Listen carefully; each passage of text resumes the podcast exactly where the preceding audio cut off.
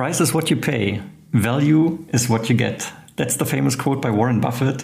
And yes, Warren Buffett is very much someone who invests his money very smartly. But uh, the quote is still very appropriate to today's topic because today we want to talk about value based selling.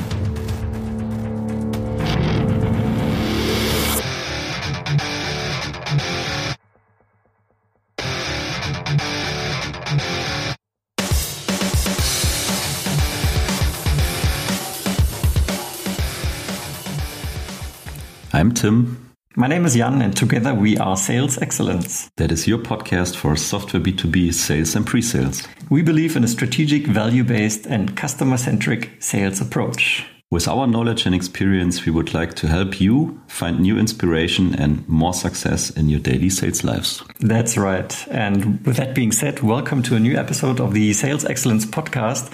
And uh, for the long-time listener, he or she might already notice that this is a topic we have spoken before about. In fact, our very first episode was called Value Based Selling, and we are picking up the topic again for mainly two reasons. Firstly, you can tell we are speaking English and trying to accommodate some of our new listeners on this podcast here. And secondly, um, we have also revised the structure content a little bit, which means if you've listened to the first episode, I think it's still worthwhile listening to this one because we are adding a few things. So, what's going on in the context of B2B sales scenarios? They are becoming more and more complex uh, from from our perspective, which makes it more challenging for sales and pre-sales people for sure. And customers are more and more informed, right? So there's so much transparency through stuff like internet. Informations are available, so they have much more knowledge than they had years ago, right? If you uh, try to imagine a, a sales cycle.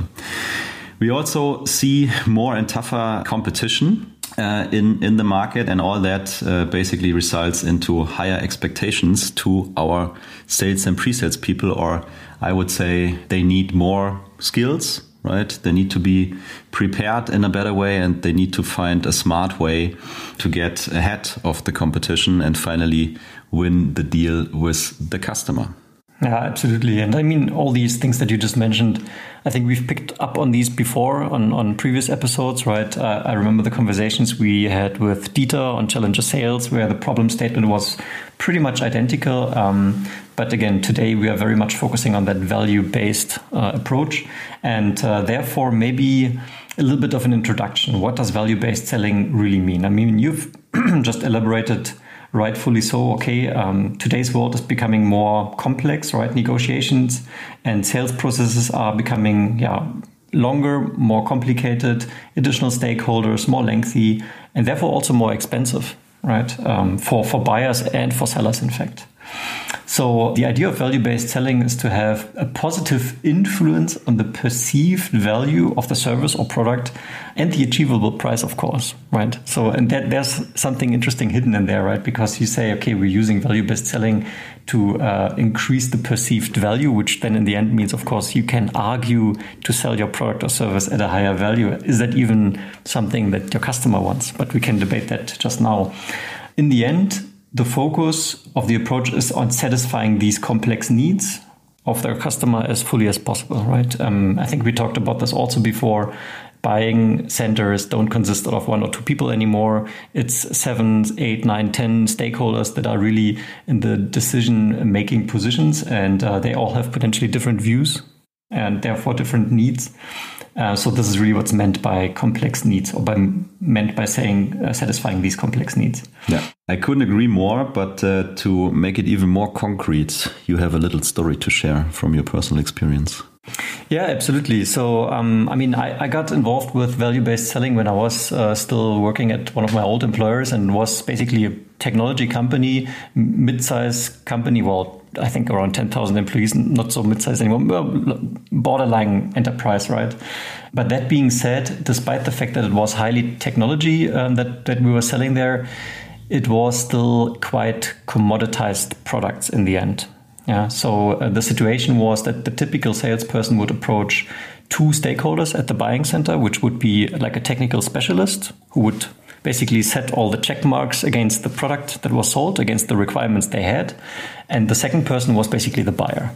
So the, the, the how to say purchaser, right? So the purchasing department, where they would uh, basically see, okay, do we fall into the price range that they can accept? And when these two people were satisfied, you basically had a deal. That was the starting scenario. And then this company acquired a, a software company because the software company that was uh, bought at the time, they had a complementary solution to the products that were sold. I mean, without going into the details, but there was a strong synergy between the two. That being said, the software that we were supposed to sell then in, in this in this new environment um, had quite different stakeholders and had a much broader value proposition as opposed to the products that we had. So we were really challenged with um, rethinking our approach of who are these additional stakeholders, what are they interested in, and what's the what's the value that we can bring. And um, yeah, that, that took some time to figure out. And there was some initial training we also had. Um, I was in, in South Africa at the time. I was really lucky to participate in this initial pilot training. And, uh, and there we were basically speaking about consultative value selling. And that's, that's how I got involved. And yesterday I asked you the same question, right? I said, Jan, how did you get involved? And you couldn't even give me a right answer. You could say, oh, it just happened like that. Yeah, no, I can't really remember where my starting point was. Maybe I'm already too old. Yeah, my, my story is definitely more interesting than yours. Yeah, that's that's that's for sure. But your story also brings me to the questions of where to start, right? If it comes to value selling, and to me, I think it has uh, to do with with two two things at the very beginning. One is acceptance. So we need to accept that the world is as it is, right? So customers are more informed. There are more competitors. Uh, it's it's more challenging than ever before, and uh, that brings me to the second point, which is to me mindset, right? If you would like to go into that direction of, of value based selling, I believe you need to create that mindset within your team, within your company, that you would really like to do something differently that you really would like to put your customer in the focus of all the uh, stuff you, you are doing every every single day. So customer success uh, definitely definitely first. And that is from my perspective nothing you can just uh, switch on right? So it's a it's sometimes a very very long process but to me it really starts with the mindset. Mm. And I want to actually comment on that because, funnily enough, one of the first things we did at the time when we received the training was actually a personality test. So uh, all of the salespeople, and I was lucky to be involved as well, even though I was in technical sales at the time. Um, we we were given a personality test and we got an analysis analysis out of it. And I mean, without really saying, okay, you are not fit for this job or something like that. They didn't go that far, but they said, okay, there's an ideal profile if you want to go into solution sales environment as opposed to selling just products, right? And they distinguished between volume selling and value based selling, and that two types of personalities and skill sets are required to be to excel in both, right? You can do both. I mean, there's no right or wrong, but um, it's it's certainly quite different. So that I think just adds a bit more tangible. Um, meet to the mindset topic that you just talked about. Yeah, absolutely. So to me, it also means if you would like to establish a value-based selling kind of approach in, in your team or company, uh, it's also leadership is uh, heavily involved, yeah, right? Absolutely. Basically, I mean, everyone is talking about, uh, yeah, we are customer centric and we are customer focused and blah, blah, blah, blah, blah. But uh, in my honest opinion, I think it's more talking than really uh, following that kind of headline. So I believe if you really put your customer into the center of, of what you are doing uh, day in and day out, it, it really means a lot of change. Yeah, absolutely. Needs to happen within within your company. So back to mindset. Uh, yeah, I mean, bring that mindset to the table, discuss it with your team together with the leadership, and really define what does it mean for your company. And in your example, I think it was tough situation, right? Coming from that product driven company acquiring a software company, completely changing the value proposition because now it's not just a product, it's maybe a combination. And you need to rethink the whole value prop and you need to accept, okay, there are other stakeholders and it's getting more and more complex, but it could add incredible value to what you're doing is um, is a huge thing from my perspective. So it's not it's not easy. So another one is basically if you have been that product driven company of, or if you were selling your product by, by features and functions, then I think you also need to step away from selling features and function and go into uh, the direction to, to really figure out where you can deliver value and what kind of value you can bring to the table for, for your customer. So the basic question then is, how can we be relevant um, mm. for our customer? Yeah, absolutely. And I mean, if I relate back again to, to that scenario we were facing ourselves with, I mean, at the time for us, it was the standard approach to talk about features and functions, right? Because we were approaching those technical guys at the at the buying center of our customers, and uh, and they wanted to know these features and functions because they wanted to see if if the product is fit for the requirements. So it was all we did until then. So uh, it definitely is is very much a shift, yeah, and and being used to talk about features and function, then shifting to a value conversation, that certainly is quite a, a jump. Yeah. yeah. yeah. So we, we always call it right the feature function shotgun approach. And I mean, if you have a software solution, there is a whole range of features you can talk about. There is no lack of features. You can talk about them day and night. But um, if that's really the things you should talk about, is a different story. Yeah. yeah. So the answer, the quick answer is, I would say no in the first step for sure. Yes, of course, you need all those features to, to bring the functionality to your customer. But uh, if you try to sell your software by showing features, I don't think you will be successful in the long run, right? And I think CRM is uh, is an easy example because if you just uh, search on the internet for CRM providers, you will find uh, a lot of CRM providers, and if you compare them in in the first step, you will basically realize, oh, they all have the same functionality. Yeah, absolutely. Right. And from the vendor perspective, they will realize the same. So if they look up their competitors, it's like, oh, basically they have the same feature set, ideally they have the same pricing or whatever. So how can we differentiate, right? Not by uh, showing the customer our great features. Yeah. So we need to figure out what value really can be for these customers. And that brings me to another very important topic. To me, if we uh, talk about establishing value based selling, it's definitely not a project, right? It is a process and it will never end. And two very important topics to me one is you need to create feedback loops, right? Mm-hmm. You need to exchange with your colleagues, uh, other teams, uh, also with your customers to really figure out are we going into the right direction? Are these changes paying off right in our in our daily business. And the second one so you mentioned you had the training to get a kickstart right? Mm-hmm. and i think having a training and and getting it kick off is is good stuff but afterwards you need to practice practice practice. If you don't practice i don't believe you will ever get to a great level in in value based selling. Yeah absolutely agreed. I mean i, I would even argue even if you do product based selling, I would argue that um, having a healthy feedback culture in your company and practice um, the pitch is still very useful. But the matter of fact is, when you do solution uh, based selling or value based selling, it's just more complex because of the things that we just discussed, right? Traditional stakeholders, lengthier uh, cycles, and so on. And therefore, the need to, to have these, to have good feedback and to practice your approach uh, becomes even more um, pressing. Yeah.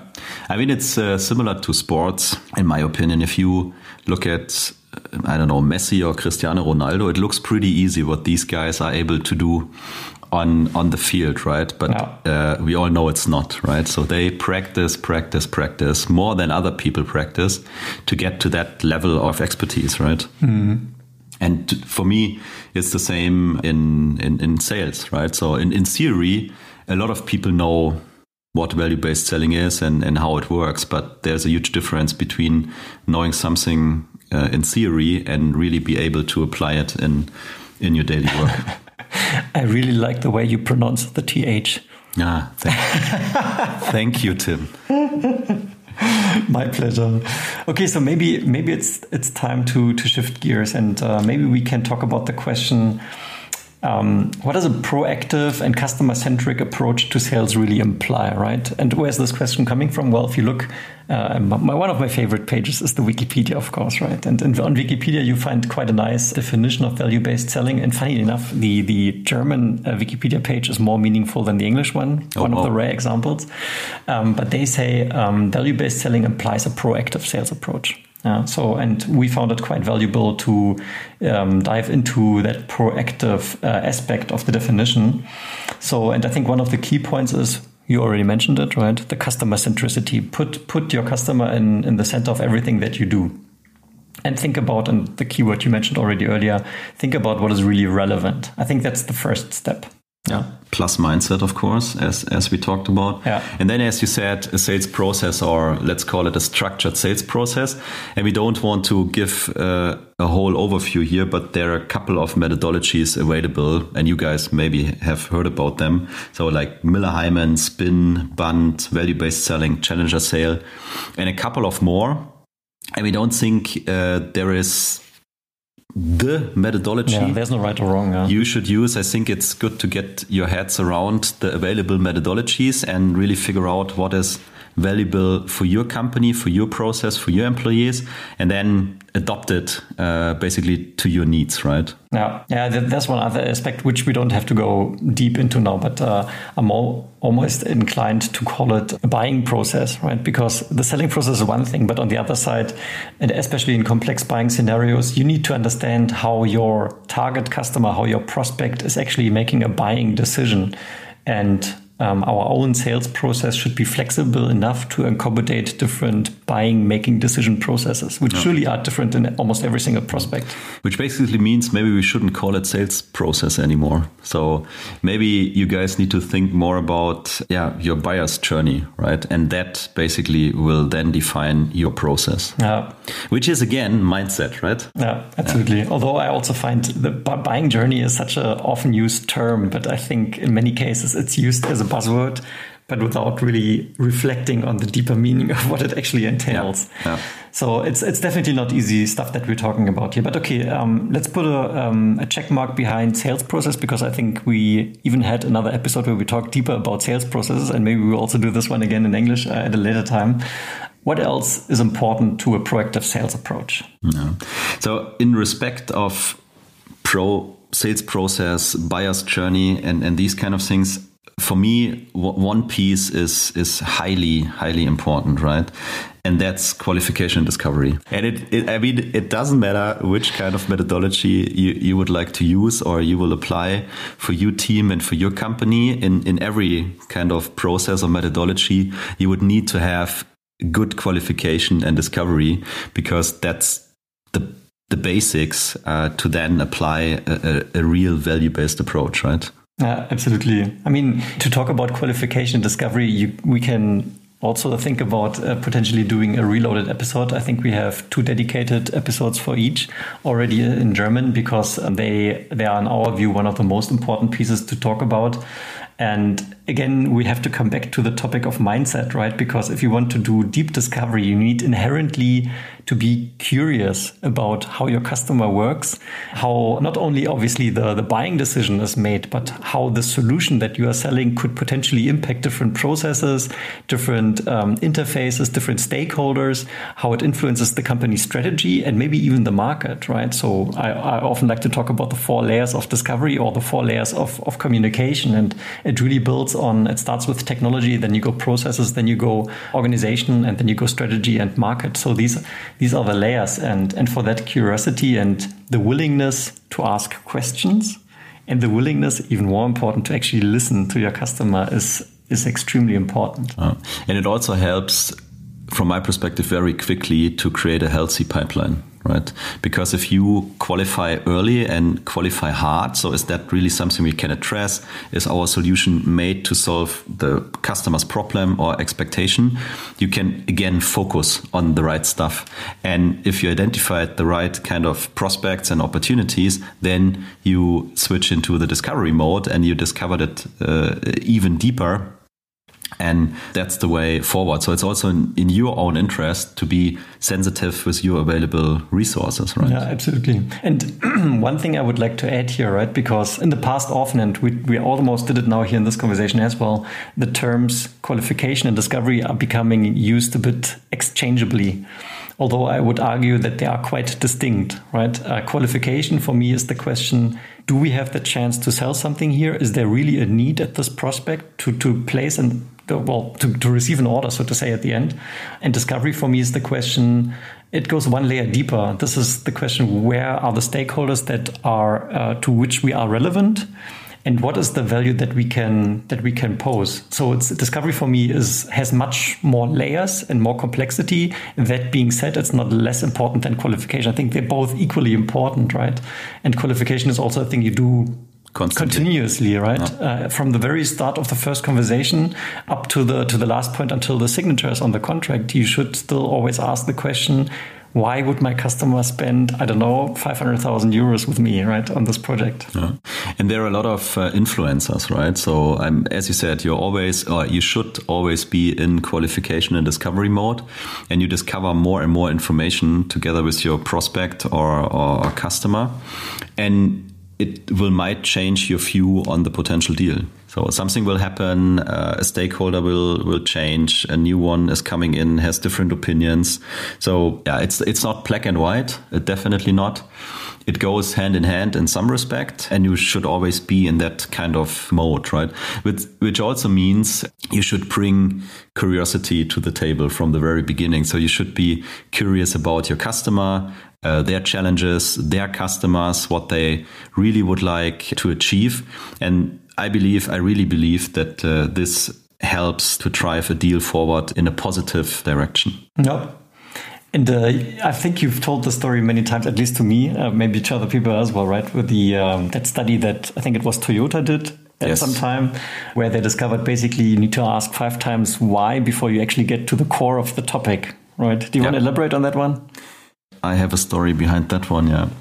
So when I was with uh, Salesforce and I was in the role of, of a pre-sales engineer, right, or solution consultant, we had a discovery call with a potential customer, the, the sales guy and I, we had that discovery call.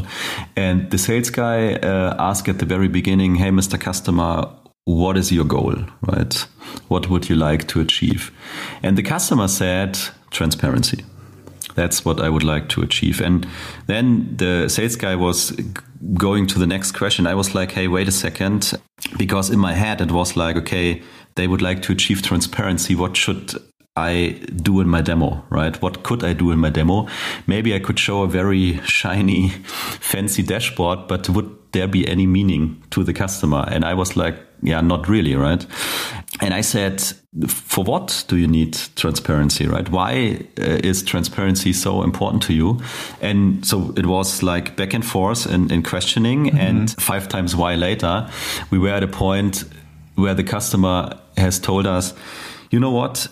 What we would really like to achieve is to be more productive in our organization and um, to be able to identify the right actions to get more productive we need transparency right? Mm -hmm. so the goal is basically not getting transparency. The goal is getting more productive within my organization. Knowing that i was able to spin up a completely different demo right? Because the focus was now getting more productive. And mm everything in the demo was related to that kind of topic. And finally it resonated uh, very, very well. But stopping after the first question would basically mean I can only show a colorful dashboard and worst case no meaning to the customer at all. And even during that discovery session you already built trust right? Because the customer really felt like oh these guys are interested in me. And they trying to ask the right questions to get together with me to to the right point here. Mm, yeah, I always like to say customers buy from those who understand them, right? So that that plays to that uh, story of yours.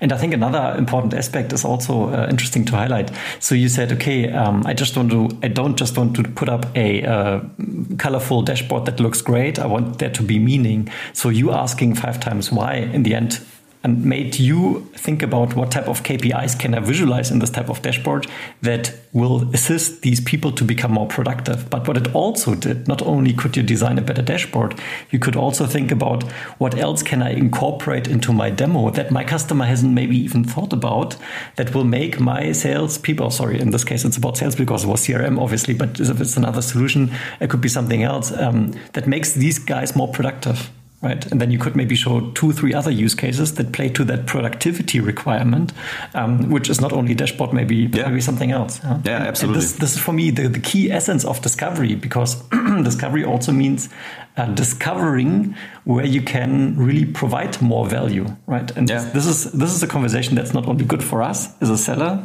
because we can then become more convincing in our arguments why you should purchase from us, but it's also more valuable for the customer because he will be educated on where solutions can really drive his own business. Yeah, yeah. and I mean I think that so asking why, like little children doing it, right? So is is one of the most simple questions you can basically ask, right?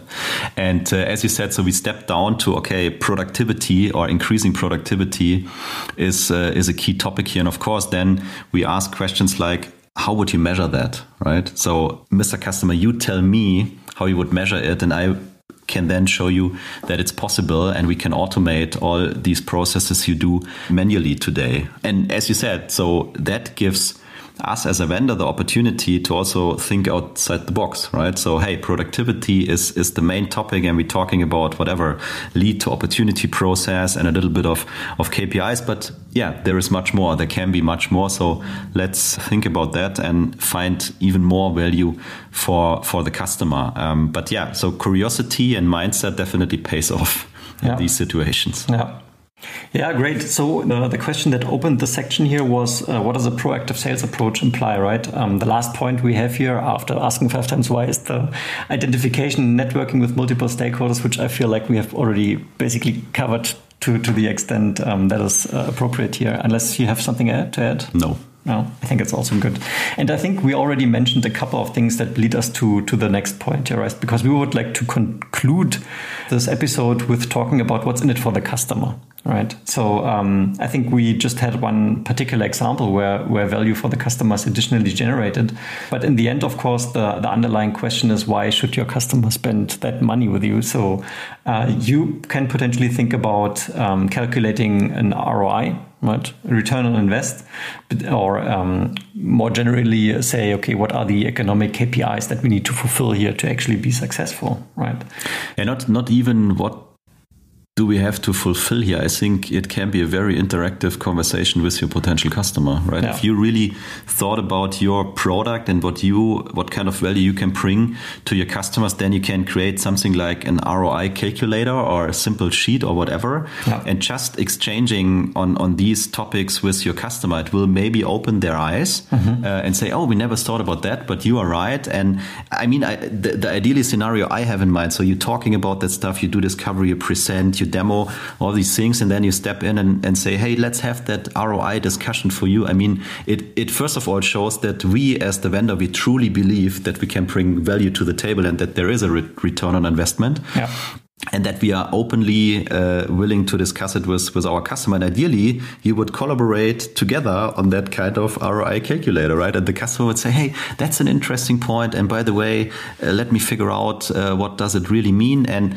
I mean, you, again, you will learn so much, right? But you will also add a lot of value. And I don't think that uh, there's no reason to not do it, right? Why should we hold back with what we can bring to the table for our customers? Yeah, absolutely. And uh, the final goal should be to really have like a complete picture of a potential impact of your solution, right? That's really the key what where you want to be. And for that, again, we come back to the point you need to speak to multiple stakeholders and you need to talk to them deeply, right? And sometimes I think you need to establish a certain level of trust because they uh, would expose them for to some extent because they need to provide you with some numbers, maybe some figures. I mean, in the end, solutions in most cases bring some efficiency gain, which often can also lead to certain departments maybe not being used as much anymore because you're automating processes and so on, right? So that's a very deep conversation where you need a lot of rapport and trust before um, people will reply to these type of questions. That being said, an ROI can have multiple layers, right? I mean, you don't have to go to the hundredth degree of ROI calculation where you really calculate down to the single euro. You can do a first estimate, maybe on a first stage, even not only quantitative, but you start with qualitative, right? And then as the conversation continues, you can um, add more numbers, more details to it, and then it becomes more justifiable and uh, more accurate. And then, of course, the more accurate it is, the more believable it is. And I think that's that's a huge trap for ROIs, right? Because there's often assumptions in there. So you should validate these assumptions to the best degree possible, but um, you need to put assumptions in that the people that you speak to, like your C-level executive suite, they should believe in these assumptions. If you yeah. put too too rough assumptions in there, they will say, "Nah, I don't believe it," and then your ROI falls flat, right? Yeah, and then it's not not ROI discussion. It's like more, oh, we have some marketing figures, right? yes, and they are bullshit anyway. Sorry for saying that, but as you said, the ROI conversations we have in mind or we imagine right now uh, while, while talking about that topic, they are highly valuable, right? And they are always together with your potential prospect and, and, and client to really show what we are able to deliver to them. Yeah. Right.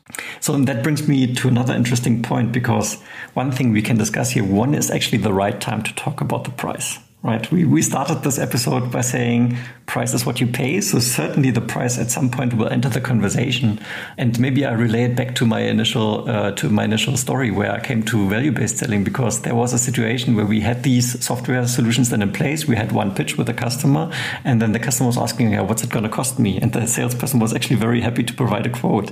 And for me at the time, well, I didn't reflect much on it, but for me it didn't feel right because it was too early because I felt, okay, there's so many conversations that we still need to have to understand really the impact here. Now you're providing them with a price. And at the time, she was very happy about it because she said, okay, well, they're asking about it. Surely they must be interested, right? And I always felt it was a bit dangerous. And now, years later, I do believe it was dangerous to provide the price because, again, the question of why would we spend this type of money wasn't answered at the time. So I think there's certainly a good and a bad time to talk about price. And um, I would I'm interested to, to see what you say, Jan, but I would be inclined to say you should have the price conversation potentially later after yourself you're convinced that the impact you can provide is valuable enough to justify the price tag. The, the conflict I have in my mind, sometimes you find these type of prospects where you know, okay, they are maybe a bit short on cash, maybe they are still growing, still startup, maybe not so much money and so on. Um, and if you're completely out of the ballpark, then there's no point in having actually continued conversation. So, and that's qualification again, right? So that's a bit of a conflict right there. Yeah. And I mean, I don't know if there's the answer to it, right? Mm. So a good friend of mine, uh, I worked together with him a long, long time ago, actually. He always said, so the customer was, uh, was asking, how much will it cost, right? And he always said something like, a million if you don't do it. right? So it's a great response. Yeah, always in that uh, kind of trying to sell the value uh, value mode. But I think it's tough. I mean, I think it's fair that the customer is is asking uh, for for the price. And I mean, look at all these uh, cloud companies. They putting the price on the website, right? So it's already it's already out there, and you can say, oh, it's ten uh, euros or dollars a month per user. I would have hundred users. Okay, here is my price, right? Mm-hmm. And then. Uh, so they know that, right? And they they then asking that question about the price, and I truly believe they would like to get uh, a cheaper price, right? So I'm completely with you. I think we should try to justify the value of what we are doing as, as much as possible. But on the other hand, you can't ignore that pricing uh, discussion. So I think you need to find a smart way within your team and within your company how to handle that, right? So what I have seen is also if they're asking at the very beginning, okay, you can give them the list price. You can say, hey, our pricing is on the website. And we are more than happy to go into a value based discussion with you uh, to justify that for you, right? And I mean, I don't think you need to promise anything at the very beginning. I mean, maybe also depends where you are. Is it kind of enterprise sales or is it uh, small and medium uh, business? It, it will be a little bit a little bit different. And I also think you don't need to give them something without getting something back. Right. So I have seen uh, so many salespeople who are really happy to provide discounts, right, without asking for anything, right? Mm-hmm. Which means to me, it seems there's no value. Mm-hmm. so if I give you something, then you would need to be a reference for us, or you should be willing to speak at an event or something like that. I mean, we had uh, a nice episode with uh, Christian Wirth only talking about uh, pricing and, and, and that kind of stuff. So I believe we could fill another whole episode. In fact, we have filled another whole episode. Yeah, we, we, we, did. it's not, not out there yet, but it, it, will probably be by the time this one comes live. Yeah, so. uh, and it will be in German. By and it way. will be in German, so indeed. Yes. Maybe we should do something about pricing in, English in, English as well. But yes. I mean, I completely agree. It's an important topic. I so I don't think there is an easy answer to it from my perspective, but I think it's definitely worthwhile to spend time with your team to, to talk about it, right? To to create some kind of I don't know, maybe methodology or kind of reply or whatever it it it will be. Um, what is important, I believe, is there shouldn't be any fear to talk about price, right? And I think it's fair to also uh, include the customer in, into that discussion, right? And always try to make it valuable, right? And uh, at some point, maybe you need to figure out, hey, is maybe that your only driver, Mr. Customer, right? Is price the only thing where you will uh, decide on? And then back to qualification, you can you can tell the customer, hey, maybe you are not longer fit for us, right? Mm. Or maybe you can change that uh, conversation. Initially, they thought, hey, we need to buy something very cheap, but then during the conversation with you, they will basically realize, oh, there is a lot of more value, um, and we haven't realized that before. So I truly believe if a customers realize how much value they can get, they are also willing uh, to pay a higher price. Yeah, I mean, uh, while you were you were saying these things, I'm almost becoming a bit philosophical here because now, in the end, I mean, the experience I had it was about commoditization, right? The products we were selling at the time were highly commoditized, so it was uh, functional spec versus price deal done, right? And now you brought the, and you will always bring the example, rightfully so, of CRM because it's just easy to understand. But uh, you also say there's like, I don't know, 50 vendors out there that can sell me a CRM right now. And uh, I mean, in the end, are they all not pretty much more or less doing the same thing? So um, maybe a company could even be very successful in, in, in having a product commoditized sales approach, leaving the whole solution sales out and just say, okay, here's our CRM, you pay five euros for it. And I think maybe some company like HubSpot or something, maybe they're doing it like that because they are very lean in their sales organization, right? They, they you can sign up, you don't speak to anyone, you can purchase the license just like that. Of course, with a company like Salesforce or SAP or whatever, um, it doesn't work like that if you want to purchase their CRM. So something to think about, maybe worth another episode to to dig into. Huh? I would like to close the conversation with um, the question is what's actually the benefit for our organization if we start doing this? And by our, I mean as a sales organization right? I mean, in the end, and I think this goes in line with our general context of this podcast, right? We always say we would like to to bring you more inspiration and potentially some success to your daily sales lives. And uh, I mean, if you have a complex software solution that you want to bring to market, um, value-based selling, the idea is to, of course, be more successful, to get better deals, right? Better better fitted deals to to the value proposition that you can provide, and of course, um, by qualifying early and discovering deeply um, getting improved win rates because you can just argue your solution so much better and you can disqualify opportunities that are not a great fit early on and therefore become a more efficient organization. Yeah, 100%. And if you put your customer in the center, right, and you try to really be relevant with, with them every single second, I promise you, you will have happier customers. Yeah. Even if you need to say, in some cases, no. Hey guys, we are not the right fit for you, right? Today we we, we can't make a deal, uh, if if you will. But they will call you the next time. If they got an issue the next time, they will call you 100%. And from my perspective, you will also have a lot of more fun, right? yes. In your organization, in your daily life, with your colleagues that's my my honest opinion, or even that that's what I what I faced uh, really applying a value based selling model. Yeah, I do think it's quite subjective. Uh, I personally also enjoy the the value based approach much more.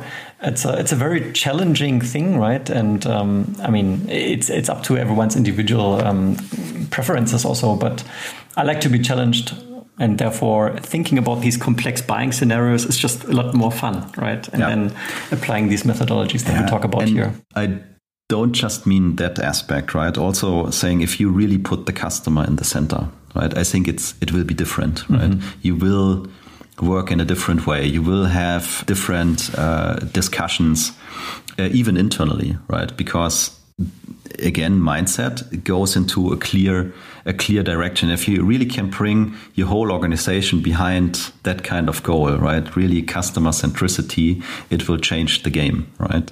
And you will know why you are doing all that stuff, right? And there will be so many good reasons doing that.